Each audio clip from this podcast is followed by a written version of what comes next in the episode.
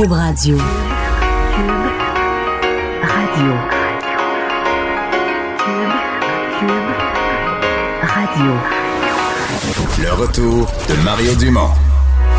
Deux heures d'info. De 15 à 17. Il provoque et remet en question. Il démystifie le vrai du faux. Mario Dumont et Vincent Dessureau. Le retour de Mario Dumont. C'est lundi, 15h. Bienvenue. euh, heureux de vous retrouver. Vincent, bonjour. Salut Mario. C'est long, la fin de semaine sans notre public. Hein? Oui, Ça a paru interminable. là. J'avais hâte de revenir lundi, 15h. mais tu t'es promené à travers le Québec? Oui, je suis allé dans le bas du fleuve. Je suis allé voir mes parents. Bon, ça a bien route- La route été. était belle, oui, oui. Mais c'est l'hiver à longueur. T'étais t'es bien chaussé? Euh, C'est bien chaussé, mais c'est l'hiver. euh, puis euh, moi, dans mon quartier, moi, dans mon quartier en banlieue, quand même, euh, on s'est plaint tout l'hiver passé que c'était sur la glace. Euh, tu sais, les gens prennent des marches, sont toujours en danger de tomber. C'est bien glacé. Fait que cette année, c'est déjà le cas. Au, au 17 novembre, c'est déjà parfaitement glacé. Parce que moi, j'ai fait la 20 euh, vendredi soir. C'était moins beau, C'était moins, ouais, là, c'était. Moins- Il y avait la belle glace noire, là. Il y avait quelques personnes un peu à gauche, à droite dans les bancs de neige. C'est ce que j'ai voulu éviter. C'est pour ça que je suis parti samedi matin. Euh, parlons tout de suite. euh, oui, parce que là, le temps des fêtes approche. Et un moment, évidemment, les livraisons de colis avec le commerce en ligne, c'est un moment clé pour euh, Post Canada. Euh, ça a brassé là, au cours des dernières heures. Oui, il doit y avoir des gens chez Post Canada qui se grattent un peu la tête là, en voyant le temps des fêtes arriver parce que le syndicat euh, a rejeté la proposition euh, faite par euh, donc le, le, le- la, la- la- le- direction. la direction euh, d'une trêve des moyens de pression jusqu'au 31 janvier. Ce qui semblait être une nécessité quand même assez urgente parce que oui, on voit là, arriver le, le fameux rush des fêtes, mais il y a aussi que dans quelques jours, c'est le Black Friday, euh, le vendredi fou et il y aura euh, on va remplir évidemment euh, les centres de tri qui sont déjà assez pleins parce qu'on est dans une période de grève tournante. Et là, il semble qu'il commence à avoir du colis Ben, accumu- c'est accumulé pour vrai. là. Alors, il y a déjà beaucoup de colis. On arrive euh, dans le vendredi fou et ensuite, ben, c'est tout simplement les fêtes qui arrivent. Alors, on- eux avaient demandé, chez Post Canada, à leurs syndiqués euh, de, de prendre une pause dans les moyens de pression jusqu'au Mais- 31, le temps de passer les fêtes. Mais en même temps, moi, j'ai j'ai vu la direction de Post Canada faire ça, mais j'ai. Tu sais, Post Canada, dans le fond, ils ont offert euh, la semaine passée des augmentations salariales. Là, ils demandent une trêve. On a un peu l'impression qu'ils mettent la table pour le gouvernement Trudeau pour dire, regarde, là, tout a été essayé, là. Une dernière proposition salariale, euh, une demande de trêve pour une loi spéciale, là, parce que dans le fond, euh, Il va y avoir urgence d'agir. il va y avoir urgence d'agir. Puis du côté syndical, on se le cachera pas, c'est un peu ce qu'on... Tu sais, dans le fond, la trêve, là, le syndicat, c'est la dernière chose qu'ils veulent. Eux, ils veulent profiter de la période des fêtes pour mettre, prendre en otage l'employeur dans la pire période possible, sais. Parce qu'ensuite, on, sinon, on retrouve le conflit au moment probablement le plus calme De, de, la- l'année, la, l'année, fin là. janvier, mois de février. personne n'en voit rien ou presque. Euh, D'ailleurs, le, le, le- bon, ce que la Société d'État fédérale proposait, c'était de verser jusqu'à 1000 dollars aux employés qui sont représentés par le syndicat et qui euh, allaient prendre donc un arrêt des moyens de pression euh, jusqu'à la fin janvier. Alors, on était bon, prêt à, prêt à donner ça, puis ensuite, on voulait se diriger possiblement vers un, un- un- un arbitrage, là, donc de plus en plus. Alors, euh, bon, on sentait une, vo- une volonté à ce niveau-là, mais visiblement, tu as raison, le syndicat qui préfère euh, garder sa, sa force de frappe avec les Ouais. fêtes qui arrivent. Sauf que, euh, dans le cas d'une loi spéciale, ce qui est compliqué pour M. Trudeau, c'est que c'était ses alliés d'hier. Souviens-toi de la dernière campagne, là, M. Trudeau s'était allié avec les syndicats des postes face à la décision d'avant de Post Canada, les conservateurs avaient laissé aller, eux, la, fin du courrier à domicile. M. Trudeau s'était allié avec le syndicat des postes d'une certaine façon pour dire, nous, si on est élu, on va rétablir le, service postal, puis tout ça. Mais c'est toujours plate là, quand t'es obligé de frapper euh, une loi spéciale, un petit coup de matraque à tes alliés d'hier. C'est sûr, c'est des alliés, c'est des, euh, c'est des ennemis assez féroces aussi. euh. Les gens des postes, ouais, ouais, ouais. À suivre. Euh, Donc, Et- là, on dit il faut qu'il se passe quelque chose à court terme. là. Oui, sinon ce sera peut-être une bonne nouvelle pour les magasins qui euh, vont préférer que les gens viennent chez eux que commandent sur Internet. Mais euh, on est à quelques Ouais. jours du, euh, de ce vendredi fou et il y aura peut-être, évidemment, il y a d'autres compagnies et c'est eux qui vont attirer profit aussi, les autres compagnies de livraison. Rencontre à Toronto entre les premiers ministres du Québec et de l'Ontario. À l'ordre du jour, la langue et l'économie. Pour ça. il y a ce dont M. Legault avait le goût de parler, puis il y a ce qui fait l'actualité. là. Oui, oui, et c'est une première euh, rencontre, bien évidemment, qui, bon, sur qui beaucoup de regards étaient, euh, étaient posés. Le premier ministre François Legault, qui euh, donc a été accueilli par euh, son homologue ontarien Doug Ford aujourd'hui à Queen's Park. Premier face-à-face officiel entre les deux hommes. Et euh, bon, il y a eu une prise de photos. Euh, notez que François Legault s'est présenté en français au début, donc on comprend qu'il y a beaucoup d'images là-dedans. Il a dit merci beaucoup de me recevoir ici à Toronto pour un premier échange. On a beaucoup de sujets. On va avoir une bonne rencontre. Euh, alors bon, tenu à faire part au début de leur euh, de, ce qu'ils ont en commun.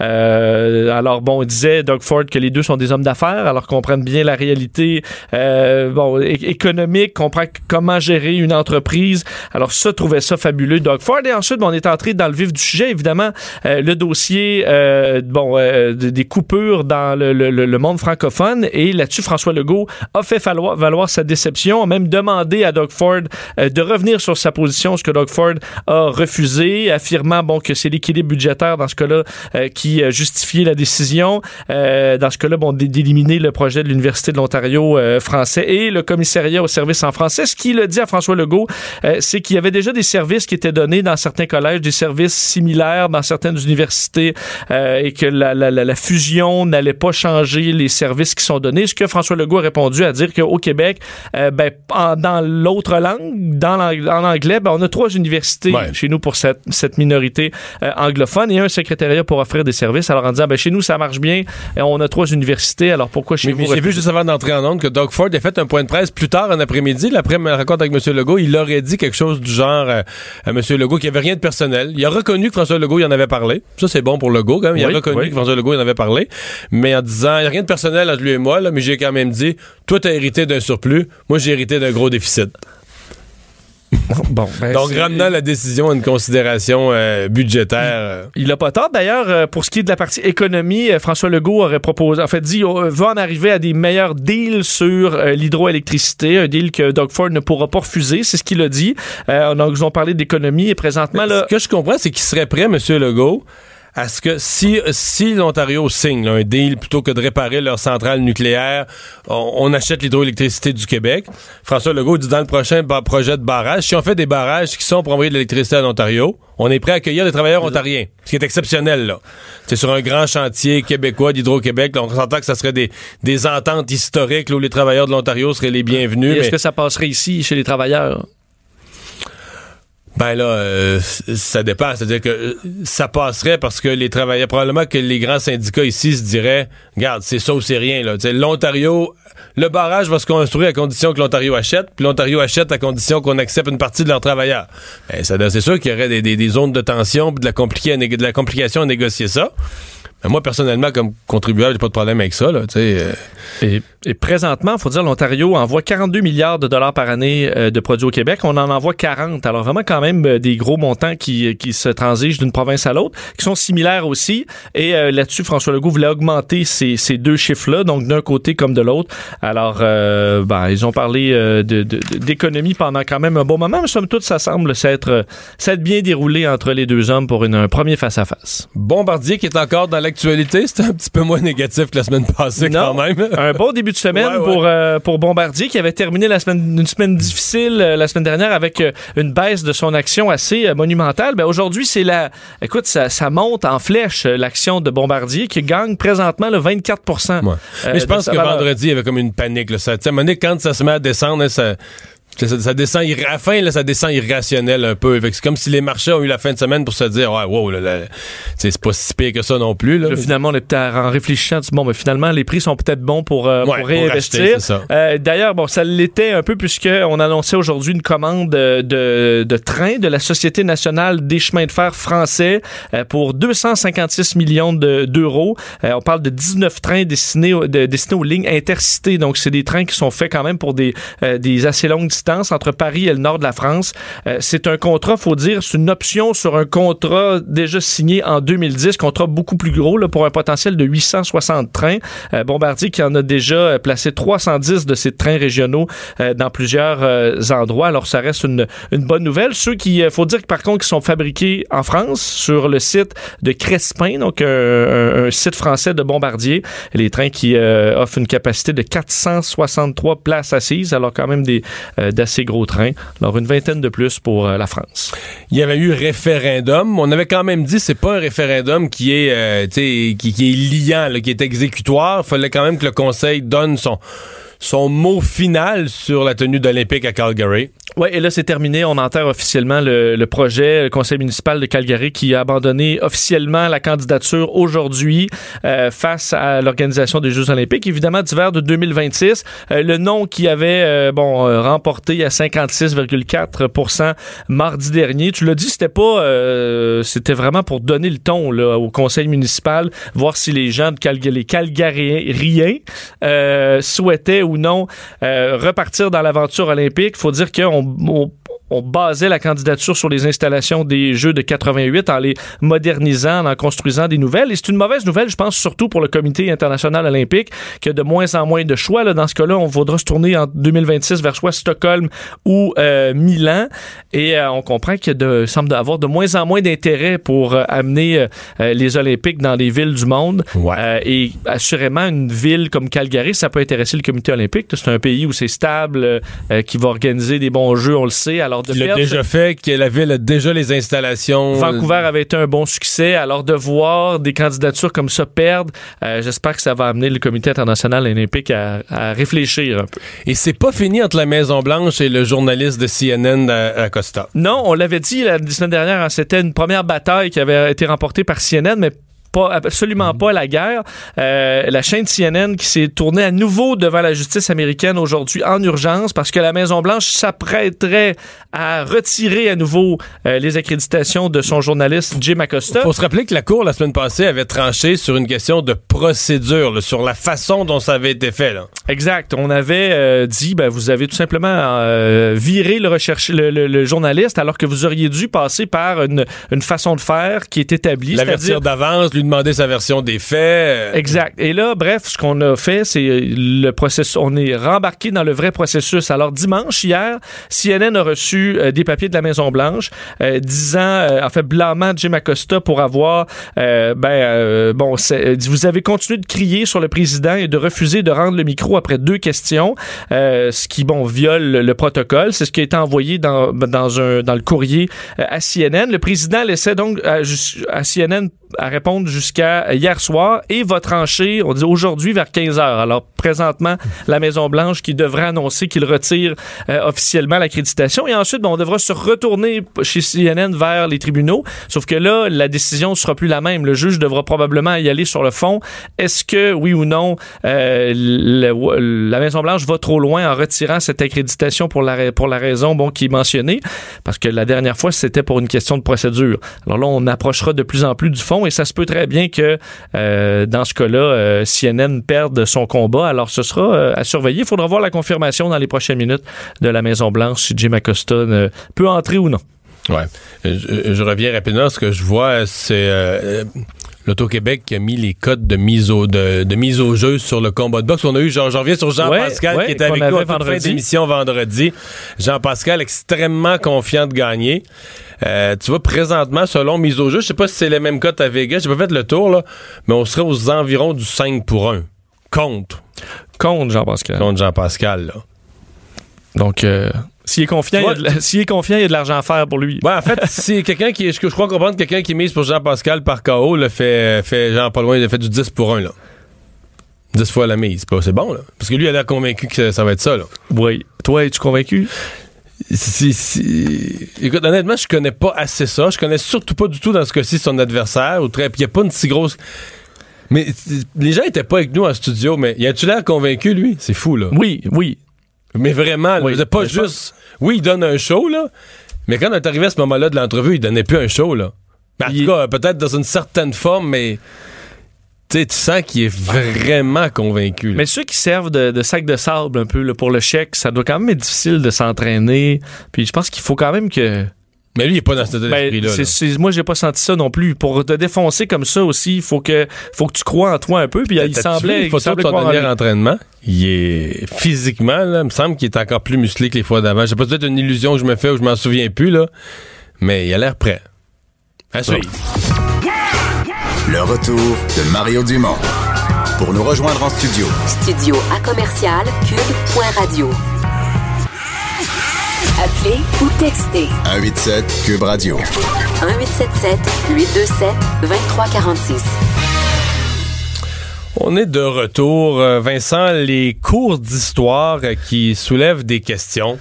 Ouais, avec des changements à nos, nos livres d'histoire. Ça semble passer mal, euh, même chez certains, euh, certains historiens. Euh, le ministère de l'Éducation qui avait donné comme consigne de remplacer euh, les manuels d'histoire, entre autres en, en, euh, au- en troisième secondaire, si je me trompe pas. Après, Parce que c'était le mot Première Nation qu'il fallait introduire, ne plus parler d'Amérindiens et autres. Bon. Et on tu sais qu'on a jeté, tu sais, on parle beaucoup d'environnement, mais tu sais qu'on a jeté tout Emmanuel, là.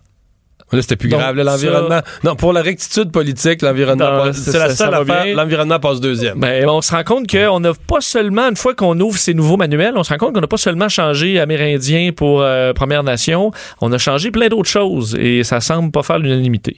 Et on va parler tout de suite avec euh, Éric Bédard, docteur en histoire à l'Université McGill et à TELUC. Bonjour. Oui, bonjour. Euh, Éric, euh, est-ce qu'on, c'est ça la question. Est-ce qu'on adapte le vocabulaire ou est-ce qu'on réécrit l'histoire? Euh, bon, écoutez, j'ai pas vu euh, les versions des manuels. euh, j'ai juste vu la liste du devoir. Là, qui est Ouais, des changements. Alors moi, mon problème, c'est plus avec le processus. Euh, vraiment, euh, c'est vraiment pas clair tout ça, ce qui s'est passé. D'ailleurs, je vous suggère d'appeler euh, le ministre, votre ancien collègue Sébastien Prou, qui était ministre de l'Éducation au moment où ça s'est passé. Ça s'est passé vraiment en catimini. Le 20 juin, une petite nouvelle là qui était sortie dans le Devoir. Le 20 juin, alors tout le monde se préparait à la fêter la Saint-Jean. Et là, on annonce que tous les manuels qui ont été produits, là, qui ont été approuvés dûment par le ministère, vont au pilonnage. Et ce qui était d'autant plus mystérieux, c'est que c'était une lettre de la sous-ministre. C'est même pas une lettre du ministre. Donc, c'était une lettre de la sous-ministre qui disait qu'au nom de la réconciliation, euh, vérité, mensonge, vérité et réconciliation, il fallait euh, tout revoir les manuels pour les rendre corrects, hein, pour les rendre... euh, bon, alors, ça a été fait de façon extrêmement mystérieuse, en les coulisses, euh, en catimini. Et là, moi, la question que je me pose, parce que j'ai été impliqué dans, dans, dans euh, la- l'élaboration d'un des, des manuels, là, euh, j'étais conseiller, consultant, comme il y, en- il y en a eu plein, là, et j'ai vu à quel point le processus était lourd, complexe, à quel point il y avait beaucoup de gens qui étaient consultés, à quel point il y avait des, des contraintes. Hein, le cahier de charge du ministère était vraiment impressionnant. Alors là, ma question que je me pose, c'est qui a été consulté? Est-ce que ce sont des chercheurs? Est-ce que ce sont des spécialistes? Est-ce que ce sont des militants? Un peu comme si on imagine un, manuel en histoire du Québec euh, qui serait fait en Alberta et ou qui serait, qui serait re- relu par euh, des militants. Moi, je, je voudrais savoir ça. C'est complètement mystérieux, là. C'est opaque. On ne sait pas. Mais en fait, est-ce que c'est un jeu de coulisses politiques puis d'influence puis de, de plaire ou déplaire à des groupes? Parce qu'en théorie, l'histoire c'est censé être une science, là. Je veux dire, on, euh, où on cherche. Les, je comprends qu'il y a toujours de l'interprétation, mais où on, on se réfère le plus possible aux faits, etc. Euh, Là, le sentiment, c'est qu'il y a carrément des groupes de pression qui rentrent dans les livres d'histoire pour essayer de, de faire pencher la balance pour que leur groupe paraisse mieux ou que qu'on fasse disparaître des, des chapitres ou des éléments de l'histoire qui un peu comme si les Allemands disaient ben là on pourrait pas parler un petit peu moins de la, la- des deux grandes guerres mondiales là, dans les manuels d'histoire. C'est un peu ça là Oui, ben, c'est ça qui est préoccupant. Moi, j'aimerais avoir toute la lumière là-dessus. Qui a été consulté? Est-ce que ce sont des chercheurs? Est-ce que ce sont des euh, des porte-paroles de groupes Parce que vous savez, euh, euh, si on fait un écrit un, un manuel d'histoire là. Euh, C'est pas parce que vous êtes amérindien que vous avez nécessairement des qualifications particulières. Euh, Il y a des gens qui passent leur vie à étudier l'histoire, c'est leur métier. Alors ça vaut pour les, euh, les, les descendants de colons français que nous sommes, euh, et autant pour les Amérindiens. C'est pas c'est pas quelque chose qu'on improvise là. C'est pas parce que bon on a sa carte, ses cartes d'Amérindiens qu'on est. Donc, donc, je voudrais savoir qui a été consulté. Puis, c'est important de le savoir parce que, vous savez quoi? Il y en a 11 nations amérindiennes. Tous ces gens-là n'ont pas la même version, là. Il y a des Inuits, il y a des Non, parce qu'il y en a qui, il y en a qui étaient en guerre, il y en a qui étaient en guerre entre elles en, en partant là, quand Ben, les c'est Français ça. sont arrivés. Mais, mais ça, c'est quelque chose qui est, qui est complètement gommé, d'ailleurs. Euh, C'était dit ce matin dans le journal par Denis Delage.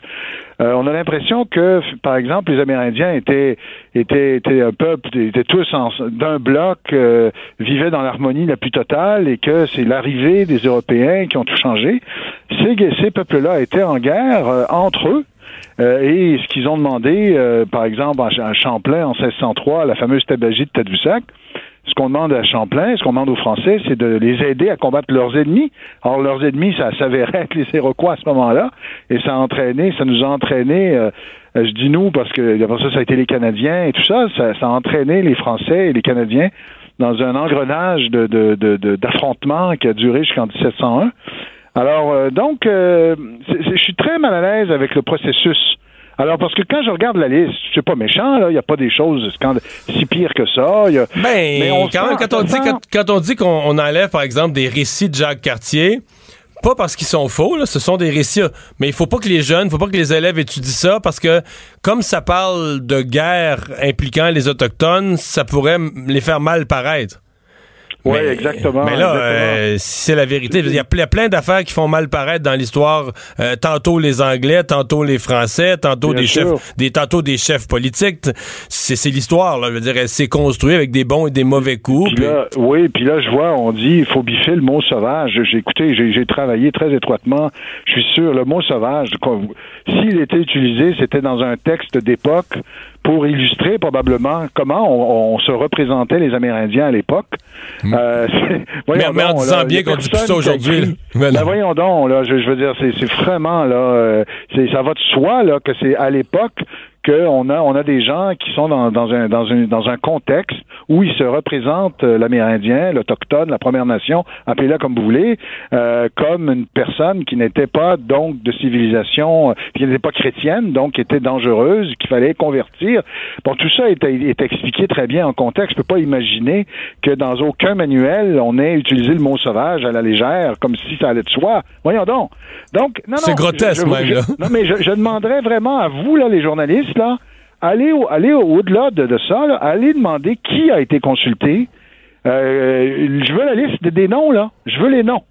Qui a été consulté euh, en fonction de, de quels critères? Est-ce que c'est des critères uniquement idéologiques ou est-ce que c'est des critères scientifiques? Euh, je- J'espère que les journalistes vont continuer à faire enquête. C'est c'est très mystérieux, ça. Ouais. Euh, parce que euh, l'histoire, ben, c'est pas, c'est pas euh, vous que je vais convaincre de ça. Euh, évidemment, l'histoire, c'est, c'est de connaître le passé, mais à un certain point, on se fonde là-dessus, on en fait un socle pour poser des gestes aujourd'hui ou prendre des décisions aujourd'hui. Ça affecte même la construction des, des mentalités, des façons de penser des jeunes, des gens d'aujourd'hui qui reçoivent cette formation-là. Et, et je pense, entre autres, à tout ce débat qui existe à Montréal où on se plaît à, à décrire Montréal, non, mais basé sur des choses comme ça. Là. On, se- Absolument, on se plaît, on se plaît à décrire Montréal avant une ou avant toute réunion comme étant, euh, aidez-moi, un territoire non territoire non, un territoire Mohawk non cédé. Puis là, j'entends beaucoup d'historiens qui disent, hé, hé, hé, un instant, là, euh, au- au-delà du fait qu'on veuille se culpabiliser, bien paraître en 2018, est-ce qu'on est bien fondé sur le plan historique en faisant une telle Non, non, affirmation? c'est- Non, non, ça, ça c'est exactement, c'est soit de la mauvaise conscience ou soit de l'ignorance crasse. Mais c'est faux, ça. En partant, c'est même pas Ah, faux. non, non, c'est c'est absolument faux de dire que Montréal est un territoire euh, non cédé, et ça, c'est ça vient des Mohawks. euh, parce qu'ils disent qu'il y avait les, les, les gens d'Hochelaga, mais, mais on sait très bien que dès 1603, là, le voyage de, de Champlain de 1603, il n'y a plus personne, ou à peu près. Il y a des, il y a des, il y a des tribus nomades, là, notamment algonquines, qui passent sur le territoire, mais ce n'est plus, euh, ce n'est plus du tout euh, habité par des Iroquois. Ils se sont soit réfugiés, on ne sait pas trop. Est-ce qu'ils ont disparu parce qu'ils ont été euh, affectés par des maladies?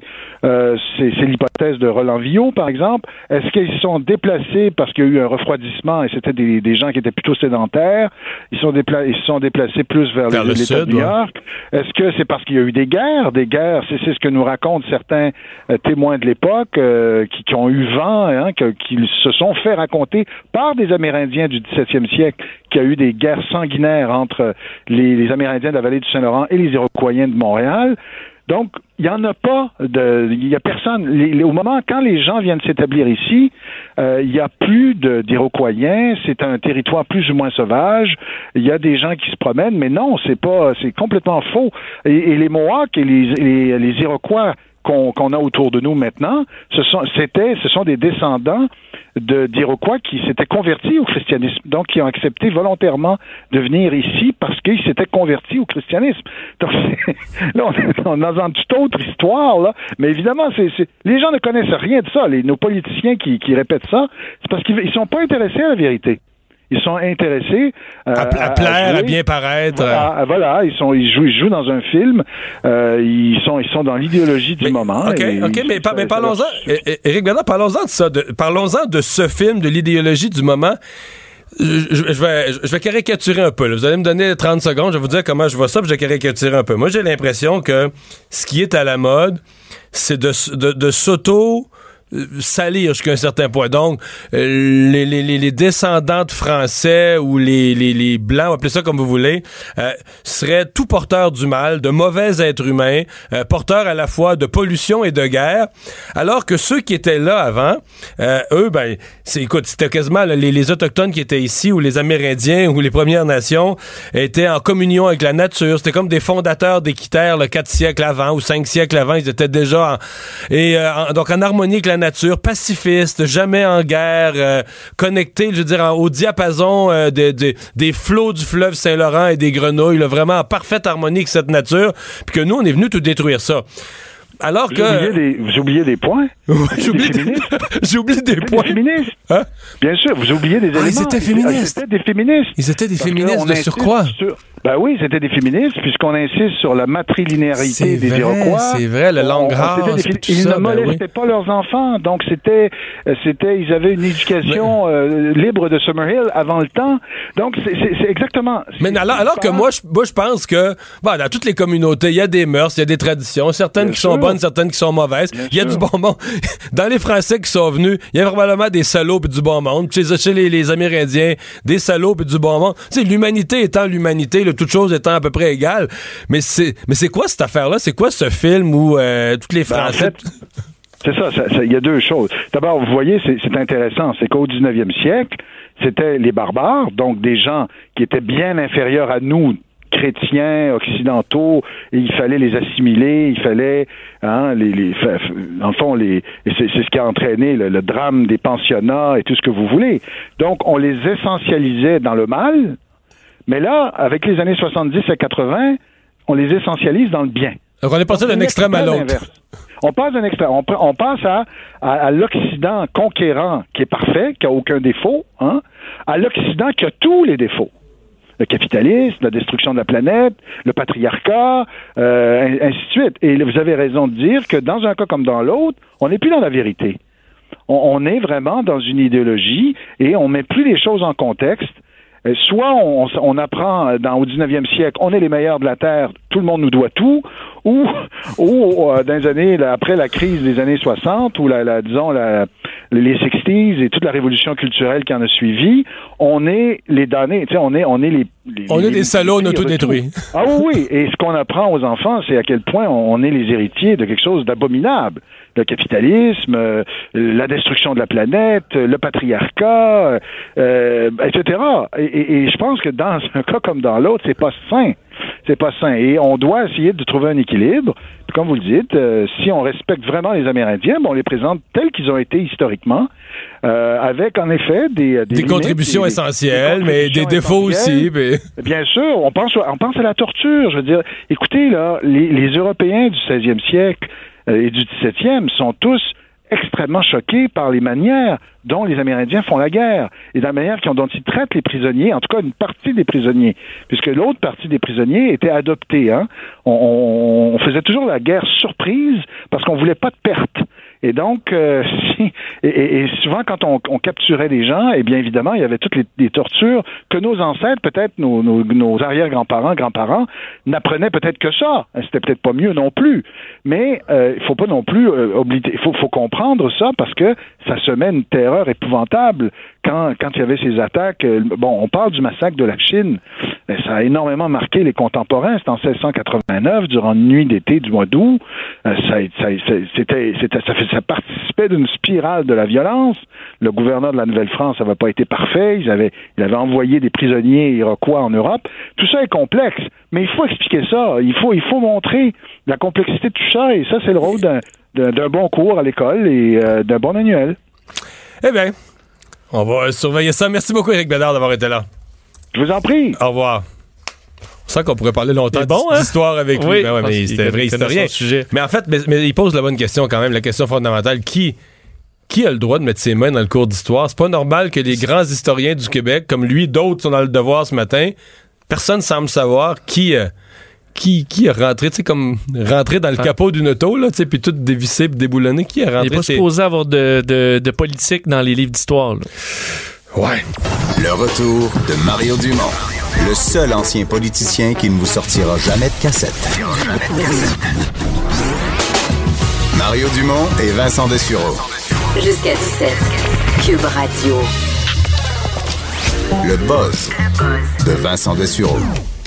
Alors, euh, au buzz, tu nous parles de la chaîne de restauration rapide américaine Chipotle. Oui, il y a une histoire que je trouve très intéressante et surtout euh, très C'est très bon en passant, Chipotle. C'est de valeur qu'on n'a pas ça. On n'a pas ça au Canada. Du... Je pense pas. Je pense pas, pas. ici. Ben, peut-être.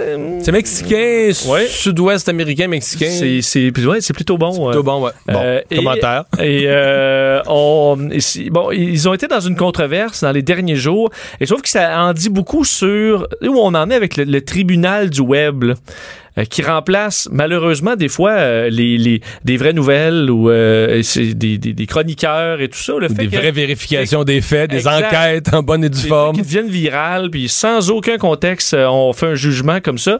Euh, c'est ce qui est arrivé euh, au, euh, au Chipotle de Saint Paul, au Minnesota, euh, la semaine dernière. Un groupe de cinq hommes, euh, des Afro-Américains, qui se présentent pour acheter un, bon, un sandwich, un wrap, euh, bon, un mexicain, là, un, burrito. Un burrito. Voilà, Oh. Que je cherchais, un burrito.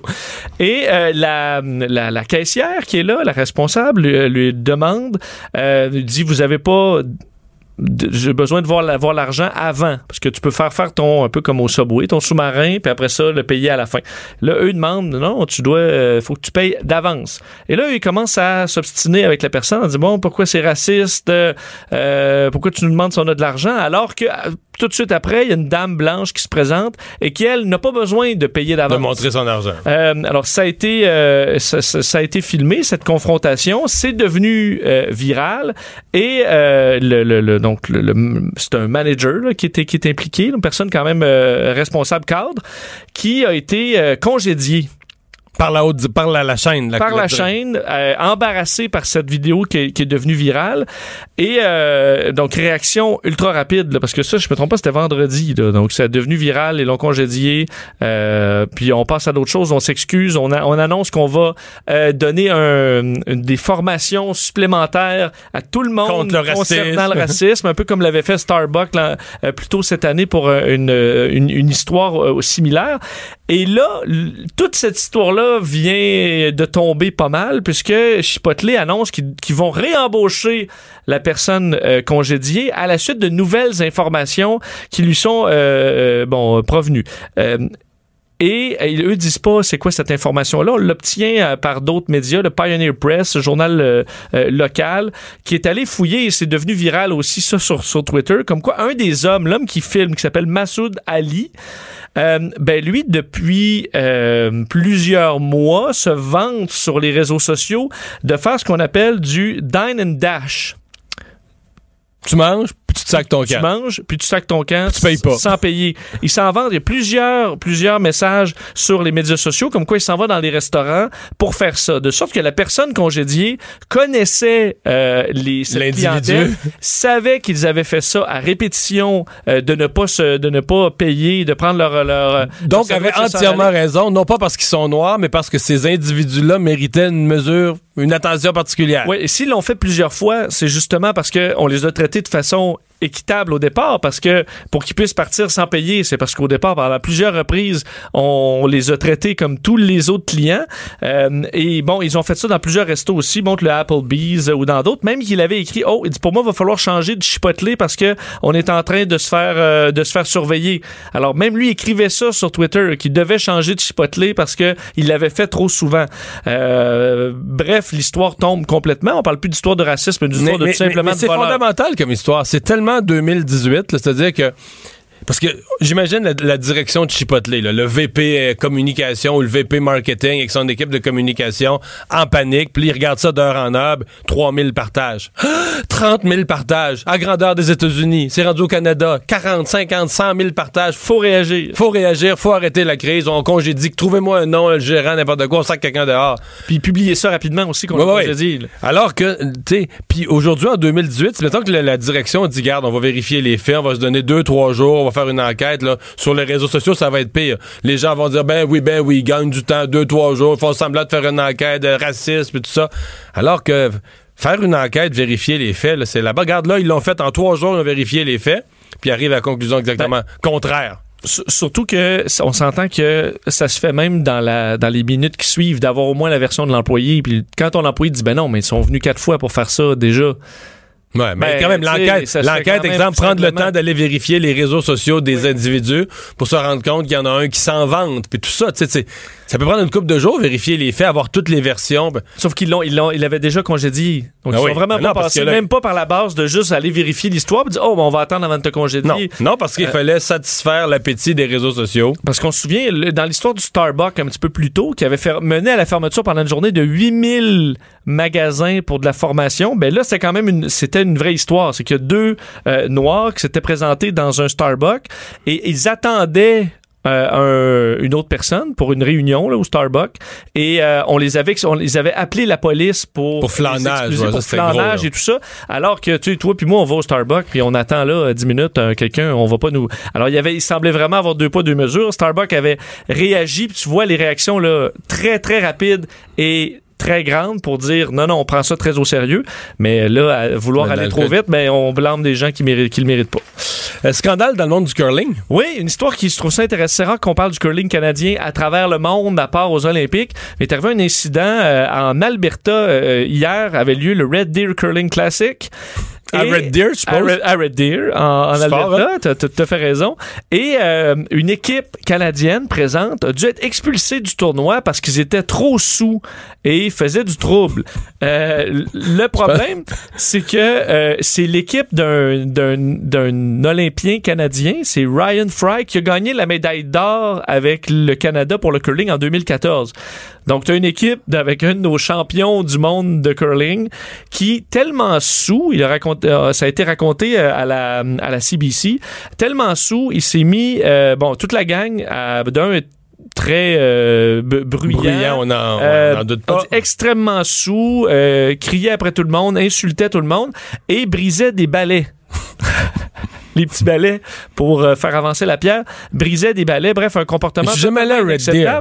Jamais Red Deer, mais c'est une bonne place pour prendre un coup? Ben je sais pas. Ça se peut-tu que c'est une ville qui moi non plus. Une ville tranquille, mettons là.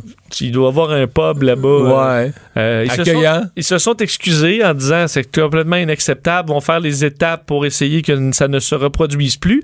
Mais l'histoire a euh, fait vraiment le tour du monde. J'ai vu plusieurs articles internationaux qui parlaient de ce débordement au, au curling qui, écoute, doit pas se produire si souvent. Et des gens qui ont eu très peur dans une ascenseur. Dans un ascenseur. Ceux, qui ont peur de l'ascenseur qui se disent un jour ça peut-tu tomber? Écoutez pas, fermez votre application. Je vous dis toujours ben non, il y a des freins d'urgence, dès qu'il y a de quoi, ça s'arrête. Euh, à Chicago, vendredi, euh, un ascenseur dans lequel il y avait une dizaine de personnes, quand même pas mal, est tombé de la tour Hancock, donc une des plus hautes tours, quatrième plus haute tour de, de Chicago, euh, de 84 étages dans le vide. Tu sais, il y a il y a ça, là, tu sais, la maison des horreurs. Comment ça s'appelle? À, oui, ben, à, Disney, là? Tu sais, tu descends, ça doit être à peu près 10-12, tu sais, le, siège monte puis descend. Puis le cœur te reste accroché en haut, là. Oui, c'est Mais pas là- pour tout le monde. Puis là, t'es attaché 84 étages. Enfin, au 95e, l'ascenseur a lâché et a été ralenti à la toute fin par des câbles de sécurité comme Ah, le- tu l'avais dit qu'il y a des câbles Ben, de c'est sécurité. ça, il y en a. Au Ben, 11e étage, au qui ont- 11e étage. Euh, vous imaginez, et les, euh, c'était tellement mauvaise posture que les pompiers ont dû défoncer un mur de, de- le mur de ciment pour pouvoir euh, entrer dans l'ascenseur et sortir les gens qui étaient évidemment terrifiés par l'expérience, euh, disant qu'ils pensaient qu'ils étaient sûrs de, de mourir. Alors heureusement, ben ils sont ils sont J'espère pas je- euh, pff, comment je dirais ça? J'espère qu'il y a personne qui a eu suffisamment peur pour que, en plus d'avoir toute la nervosité, il y a des mauvaises odeurs Ah, dans ben, l'ascenseur. ça, ça se peut rendu là, c'est un moindre mal. Je pense que t'es Ouais. content de. T'as survécu, oui. Si t'attends, ils ont attendu trois heures après ça, là. Ouais. Tu vas avoir quand même hâte de sortir parce qu'il t'en reste 11 en bas encore, là. Ouais. Là, c'est dit, oh non, vous êtes en Mais est-ce qu'on a une Ben oui. explication? Qu'est-ce qui s'est passé? Qu'est-ce qui a lâché? Non, pas encore. L'enquête est en cours, c'est ça a- la réponse? Il y a eu une enquête, mais on dit qu'il y a quand même eu des plaintes euh, des inspecteurs à quelques reprises pour les ascenseurs de la tour en question, qu'il y a eu des, euh, des amendes. On dit que tout était réparé, mais il y a peut-être une, une négligence. Évidemment, il y, a, euh, il y aura enquête euh, là-dessus. Faut, pour vous dire quand même, le, c'est 100 mètres plus haut que le mille de la Gauchetière, donc notre tour euh, euh, la plus haute ici à Montréal. Alors, Mais la- c'est- 1000, c'est quoi? C'est 30, 30, 40 étages, c'est ça? 50, Ouais, 40? c'est pas- c'est- Non, il y a 80 quelques étages. 100 c'est où? mètres, 100 mètres de plus. Tu descends du 84, du, du 95 au 11 en chute libre. c'est c'est vite. Je sais pas si tu, je sais pas si t'es en complète. D'après moi, ton, d'après moi, ton cœur et ton cerveau sont encore au 33, ben, là. Mais je me demandais si c'était à vitesse chute libre ou s'il y a des freins, mettons, qui, est-ce qui Qui freinaient un petit peu. ouais. J'ai pas eu cette information-là. D'après moi, oui, parce que chute libre, d'après moi, il serait mort. Il n'y a aucune manière que les. Non, tu serais pas, tu, pas mort. Si ça, si ça, les câbles ont ralenti, Ouais, faut que, faut que le ralentissement soit progressif, parce que si ça coupe carré, là. non, non, tu meurs. Tu meurs, c'est sûr. Mais même là, t'imagines ça? Non, non, tu peux Ben, pas. t'as un petit bout en chute libre, t'es là, wouhou! Puis fin, ben, c'est ça, ton dernier buzz. Ouais, disons que ça, c'est des gens qui vont avoir peur de l'ascenseur pour quelques années. Mario Dumont et Vincent Dessureau. Le retour de Mario Dumont. Après l'avoir lu et regardé, il était temps de l'écouter. Cube Radio. Alors, c'était en fin de semaine le salon du jeu du jouet de Québec. C'est l'approche de Noël. Puis évidemment, en 2018, qui dit jeu, euh, il y en a qui sont euh, quand même addictifs, pour prendre le terme anglais. Il y en a qui gardent des jeunes euh, un petit peu dangereusement accrochés. Oui, puis on arrive effectivement à la période des fêtes où bien des parents vont devoir se demander est-ce que j'achète, euh, est-ce que je me lance euh, dans des jeux vidéo euh, pour mes pour mes enfants? Sûr que Fortnite c'est c'est ce un jeu gratuit. Tu peux acheter, t'achètes plus des, des, des trucs, là, des costumes, des danses, toutes sortes d'affaires. Mais ça peut quand même représenter certains coûts. Mais il y a d'autres jeux. Moi, je viens d'en acheter un, là, Red Dead Redemption 2, euh, le jeu, des jeux de l'année, très addictif aussi. là. Peux jouer Ah oui? 6-7 heures, puis t'as t'as même pas avancé. J'ai juste transporté des balles de foin, euh, j'ai transporté des chaudières d'eau, je suis allé me promener. C'est pour ça que t'es musclé de même. Ça- oui, mais c'est Ça ça. Mais, des balles de foin. mais après, chez vous, euh, tu sais, la vaisselle est pas faite, là. euh, C'est après 5-6 heures de ça. Et en fin de semaine, à, à Québec, avait lieu le Salon du jeu et du jouet de Québec, où il y avait même de la formation pour les euh, enfants sur, euh, sur Fortnite. C'est-à-dire qu'il y a des, des pro-joueurs, donc, euh, qui donnent des conseils aux enfants sur comment être meilleur à ce jeu-là. C'est quand même assez spécial. Il leur donne aussi des conseils sur comment arrêter de jouer, parce que là, maintenant, après une heure ou deux, c'est assez. T'as assez joué? Ben non, mais là-dessus, entre autres, un des meilleurs ça. joueurs, Kenneth May, qui était là-bas, un entraîneur de 21 ans, qui dit quand même que faut faire attention avec ça, particulièrement Fortnite, qui semble être un, un peu plus addictif que d'autres jeux. Et rendu là, euh, les parents sont des fois dans un dilemme pas toujours facile. Miguel Thériault, coordonnateur des services professionnels et responsable des programmes de traitement euh, au centre Le Grand Chemin. Bonjour. Bonjour. Est-ce que Fortnite est un jeu qui euh, est plus addictif que les autres? Est-ce que vous le voyez passer dans votre centre?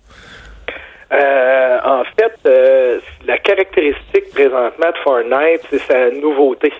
c'est Ah, ça ok. qui en fait un jeu peut-être euh, plus intéressant que les autres. Fait qu'à toutes les époques, Euh, il y en a un comme ça qui, euh, qui garde là, les gens accrochés. L'année dernière, on avait, l'année d'avant, il y en avait Pokémon Go. Euh, par avant, on entendait beaucoup parler de World of Warcraft. Ah oui, ça, je me souviens. Counter-Strike est encore très populaire. Euh, ce qui est important, je pense, c'est de regarder la les caractéristiques de ces jeux-là.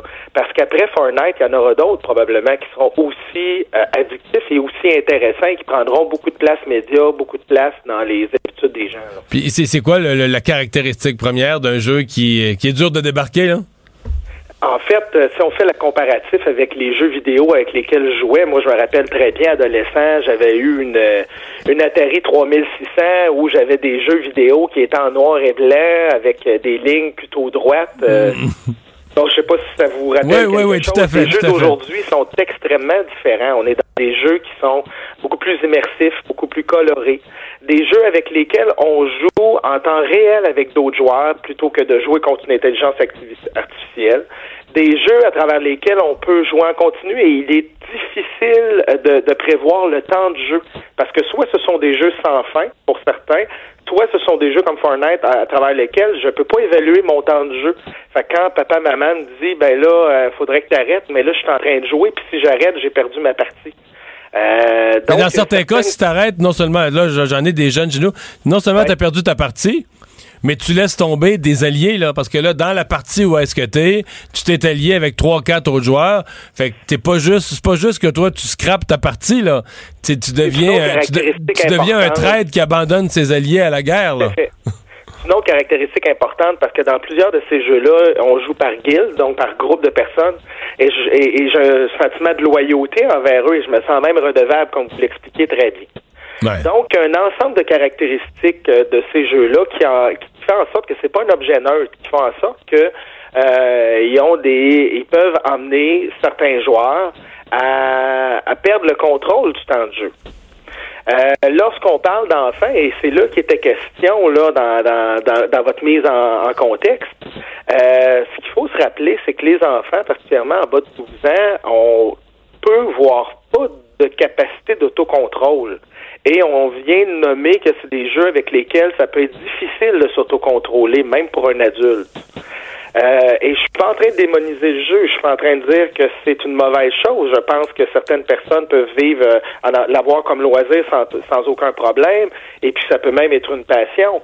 Euh, par contre, chez un enfant qui n'a pas de capacité d'autocontrôle, s'il n'y a pas des parents aguerris, donc intéressés puis informés, euh, là, on est face à une situation qui est beaucoup plus à risque parce que euh, l'enfant va assurément jouer beaucoup plus longtemps qu'il aurait besoin et puis va passer beaucoup trop de temps en ligne et va perdre du temps de qualité hors ligne, du temps qualité qu'un enfant doit passer à développer des habiletés sociales, entre autres. Est-ce que, puis avant justement de parler des, des, trucs ou peut-être les parents pourraient avoir, mais le côté, vous disiez côté social, j'ai vu beaucoup, bon, dans les joueurs de Fortnite vont jouer avec leur casque, euh, parler avec des fois des amis, là, mais qui sont chez eux. Dans le temps, euh, nous, on jouait ce qu'on appelle le couch co-op, c'est-à-dire on a quatre manettes où on a, puis Ouais, on joue en- ensemble. Il me semble que ces jeux-là, euh, il y en a presque plus. Moi, des fois, j'essaie d'en trouver, puis euh, de, qui font qu'on joue des, des amis ensemble. Oui, tu joues à un jeu vidéo, mais tu as quand même une interaction sociale. Est-ce que c'est vrai qu'on en voit presque plus de ces jeux-là?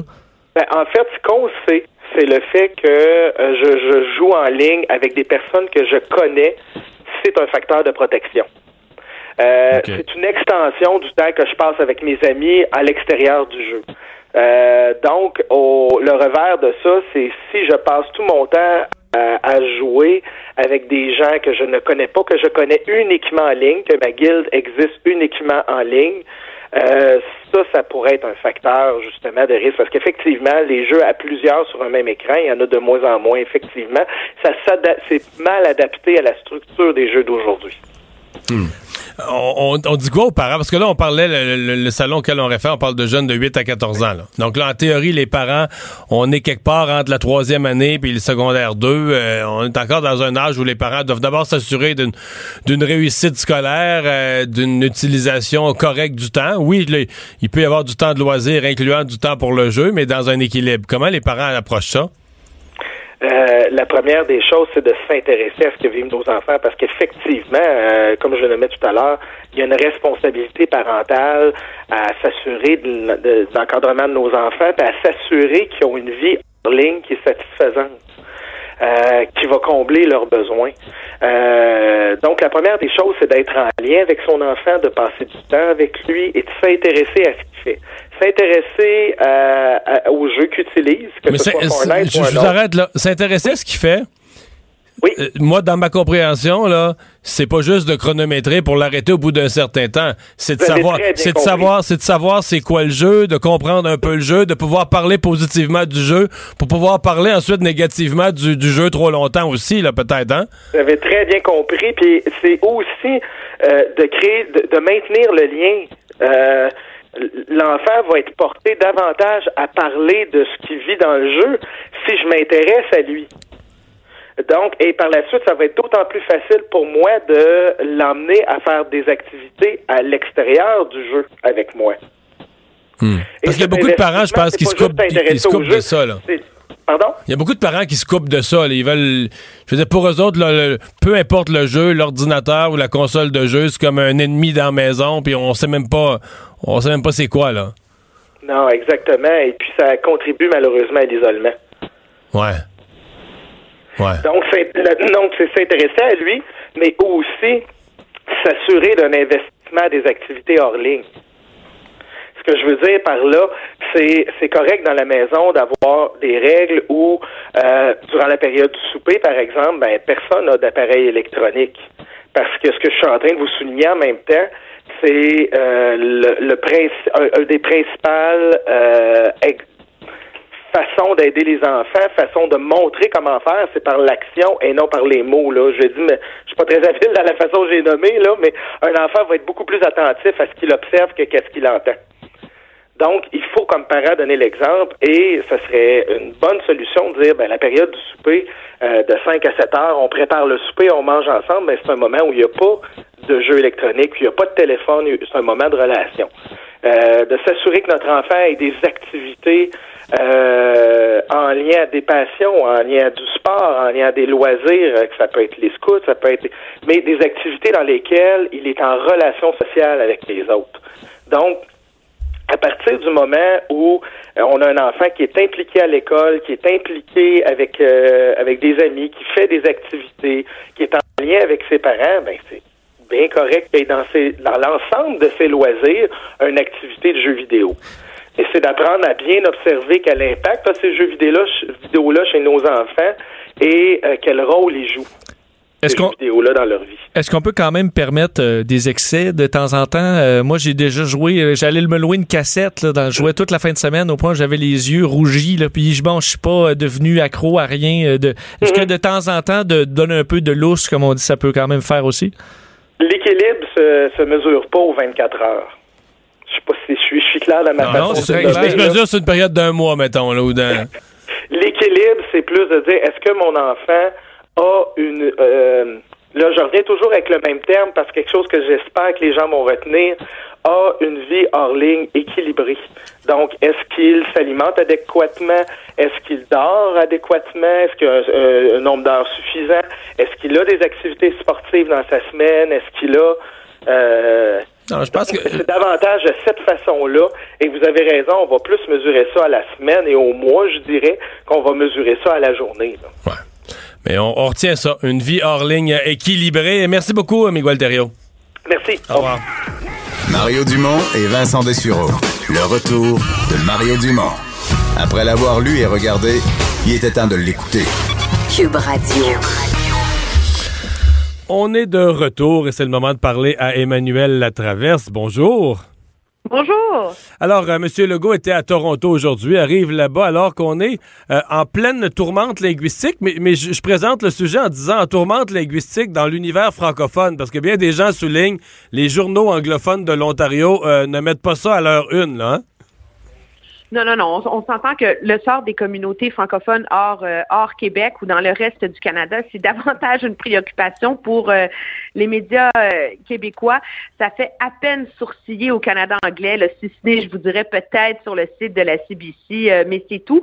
Ceci étant dit, ça risque de changer. là. Le, le, le premier ministre Doug Ford était justement en, en point de presse un peu plus tôt, forcé donc de défendre cette décision de son gouvernement de, euh, on le sait, là, de, de fermer le bureau du, du commissaire euh, pour les francophones, de l'intégrer à l'ombudsman et surtout de mettre sur la glace le grand, grand projet d'une université euh, francophone, strictement francophone en Ontario pour des raisons euh, budgétaires. Monsieur Legault, on le sait, qui est allé plaider la cause des francophones. je peux vous dire, Mario, qui a pas fait changer son homologue d'idée. Non, ben, ça aurait été gros, là. Tu as déjà vu ça? Toi, tu fais une rencontre avec quelqu'un d'autre, tu changes d'idée? Si Doug Ford avait fait ça, j'en serais pas revenu, là. Même si, même si Doug Ford était pour changer d'idée, il va se trouver une autre occasion dans quelques semaines, dans quelques mois pour revirer son annonce en d'autres choses. Mais, il va pas sortir d'une rencontre avec François Legault puis dire, ah, il m'a expliqué puis j'ai changé d'idée comme s'il y avait quatre ans puis sa mère, il avait expliqué, là, C'est ça, j'ai compris le sort de la francophonie. Je, voudrais que M. Legault avait pas le choix, il l'a fait. Et pour lui, d'une certaine façon, c'est politiquement malheureux parce que ça a complètement éclipsé euh, le sort de ses autres discussions euh, avec M. Ford. Ici, euh, à Ottawa, au Parlement fédéral, c'est vraiment le ballon de football politique de l'heure. Pourquoi? Parce que les libéraux qui ont le beau jeu d'être les grands défenseurs de la francophonie et du bilinguisme canadien jouent un jeu très partisan autour de ça, hein, euh, en s'indignant, en dénonçant la Et, et en constatant qu'Andrew Scheer est un petit peu mal pris avec son allié, là. Oui, M. Scheer, et, il est mal pris avec son allié, mais il est encore plus mal pris, je vous dirais, avec les, fondements idéologiques du Parti conservateur. Et là, je ne pense pas à une francophobie latente. C'est cette idée chez les conservateurs fédéraux qu'il faut respecter les champs de compétences des provinces, que c'est sacro-saint. qu'on mais, mais en général, au Québec, ça nous plaît, ça? Oui, ben ça nous plaît, sauf quand c'est le temps euh, d'aller dire à M. Ford euh, qui devrait, comment il devrait gérer euh, gérer ses finances publiques, là, vous comprenez. Alors là, on entend tous les députés conservateurs, surtout ceux du Québec, là, faire des grosses contorsions là, pour dire comme Mme Sylvie Boucher, et je la cite, que ça la graffigne personnellement, que, que M. Ford, comme ça, fasse des économies sur le dos des francophones. Mais on sent, c'est comme la, c'est la kryptonite hein, finalement des, conservateurs. Ça, a toujours été ce dossier du bilinguisme, à savoir comment euh, défendre cette idée des langues officielles, mais sans non plus dicter aux provinces quoi faire, surtout que ça n'a jamais été dans les grandes priorités nationales de ce parti-là. Euh, ça va clairement le devenir parce que maintenant, les conservateurs vont être obligés de faire la preuve qu'ils ne sont pas francophobes et qu'ils sont francophiles, euh, alors que bien sûr, les libéraux, eux, ont, le, ont le bon jeu de dénoncer tout ça. Mais ceci étant dit, ils admettent eux-mêmes qu'ils n'ont à peu près aucun levier là, pour intervenir. Là. Parce que ce sont euh, vraiment des juridictions des, provinces. Hein. C'est ça. Alors, la, la, seule chose que, euh, Ottawa peut faire, c'est ils ont un plan d'action pour les langues officielles, etc. Ils ont mis plus d'argent là-dessus. C'est des signaux politiques. Moi, ce que me disent mes sources ici à Ottawa par ailleurs, c'est, euh, rappelez-vous, Mario, le programme de contestation judiciaire. Hein. C'est un fonds qui, à l'époque, faisait à peu près 5 millions de dollars, qui permettait à, euh, à des organismes, à des groupes euh, de porter des causes sur la charte devant les tribunaux. C'est des contestations qui sont très, très, très coûteuses. Les petits organismes n'ont pas les moyens de faire ça.